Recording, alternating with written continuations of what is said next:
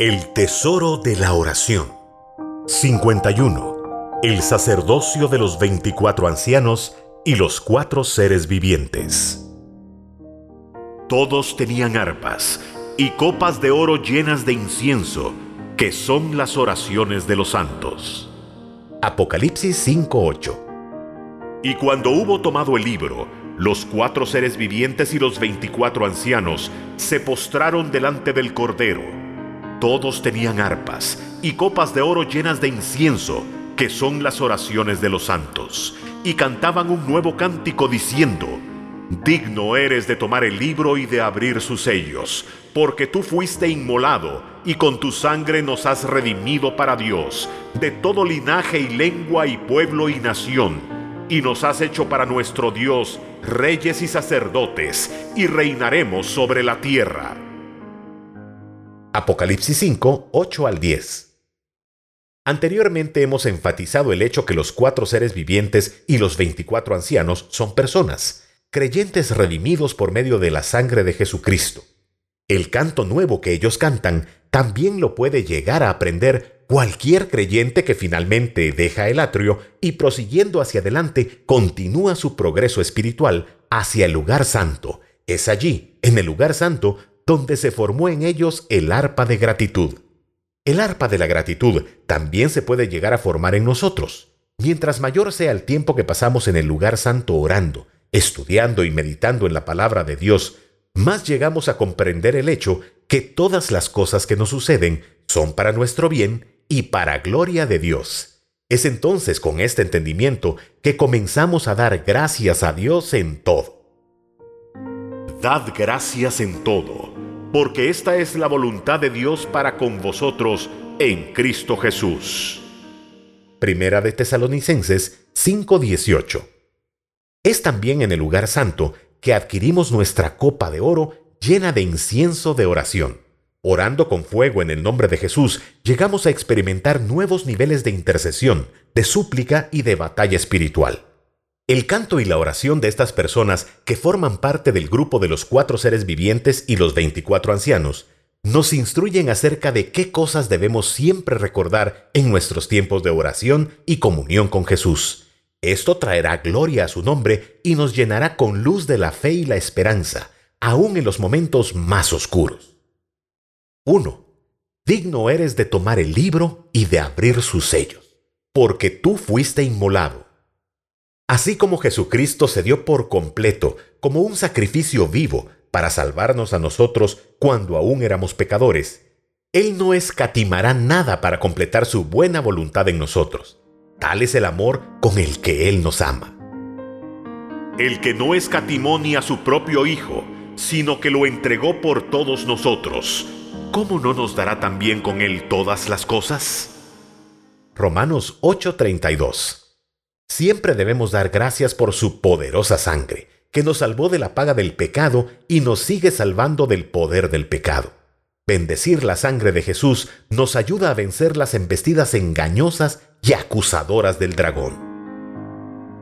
Y ellos le han vencido por medio de la sangre del cordero y de la palabra del testimonio de ellos, y menospreciaron sus vidas hasta la muerte. Apocalipsis 12:11 Jesús, siendo perfecto en obediencia, heredó el derecho de juzgar al mundo. Él abrirá los libros y juzgará todo aquello que esté haciéndonos daño. 2. Con tu sangre nos has redimido para Dios, de todo linaje y lengua y pueblo y nación. De entre todos los miles de millones de habitantes que hay en esta tierra, con sus linajes, lenguas, pueblos y naciones, Dios el Padre quiso revelarnos a nosotros a nosotros, a su Hijo Jesucristo, para salvación. Aún más, Él quiso revelarnos toda la estatura espiritual de Jesucristo y el camino que nos lleva a crecer en ella. Esto nos convierte en las personas más privilegiadas del mundo. El recuerdo y la confesión continua de esto debiera ser suficiente para hacernos cobrar ánimo, levantarnos y vencer cualquier acusación del diablo. Él, de su voluntad, nos hizo nacer por la palabra de verdad, para que seamos primicias de sus criaturas. Santiago 1:18 3. Nos has hecho para nuestro Dios reyes y sacerdotes. Para levantarnos de la muerte y de las tinieblas, muchas veces basta con recordar quiénes éramos y dónde estábamos cuando Jesús nos salvó y quiénes somos hoy en Él. En Jesucristo somos reyes. En el nombre del Señor Jesucristo y con su fuerza podemos conquistar cualquier terreno que debamos conquistar dentro de nosotros mismos y sojuzgarlo. ¿Cuántas veces nos dejamos gobernar o dominar por el temor, por el enojo, por la duda, por las debilidades de la carne, por alguna emoción, cuando en Jesucristo podemos nosotros gobernar sobre todo esto? Todas las cosas me son lícitas, mas no todas convienen. Todas las cosas me son lícitas, mas yo no me dejaré dominar de ninguna. Primera de Corintios 6:12.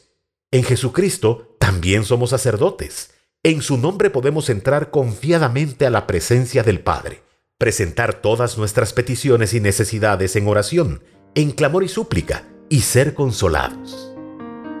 Acerquémonos pues confiadamente al trono de la gracia, para alcanzar misericordia y hallar gracia para el oportuno socorro. Hebreos 4:16 por nada estéis afanosos, sino sean conocidas vuestras peticiones delante de Dios en toda oración y ruego, con acción de gracias. Y la paz de Dios, que sobrepasa todo entendimiento, guardará vuestros corazones y vuestros pensamientos en Cristo Jesús. Filipenses 4, 6 y 7. 4. Reinaremos sobre la tierra a quienes hayamos aprendido a reinar sobre la tierra de nuestro propio corazón, sobre nuestro orgullo y sobre nuestras propias inclinaciones pecaminosas, nos espera la promesa de heredar y reinar sobre la tierra. Porque los malignos serán destituidos, pero los que esperan en Jehová, ellos heredarán la tierra. Salmos 37:9 Pero los mansos heredarán la tierra y se recrearán con abundancia de paz Salmos 37:11. Porque los benditos de él heredarán la tierra, y los malditos de él serán destruidos. Salmos 37:22. Los justos heredarán la tierra, y vivirán para siempre sobre ella. Salmo 37:29. Espera en Jehová, y guarda su camino, y él te exaltará para heredar la tierra. Cuando sean destruidos los pecadores, lo verás. Salmos 37-34. Debemos estar siempre conscientes y agradecidos por lo que nos espera si permanecemos firmes. Esto nos afirmará en los tiempos de debilidad. Dios tiene un plan y un propósito para todo lo que hace y permite. Él aún no ha terminado con nosotros y nos lleva en una dirección definida, la nueva ciudad. Pues tengo por cierto que las aflicciones del tiempo presente no son comparables con la gloria venidera que en nosotros ha de manifestarse. Romanos 8:18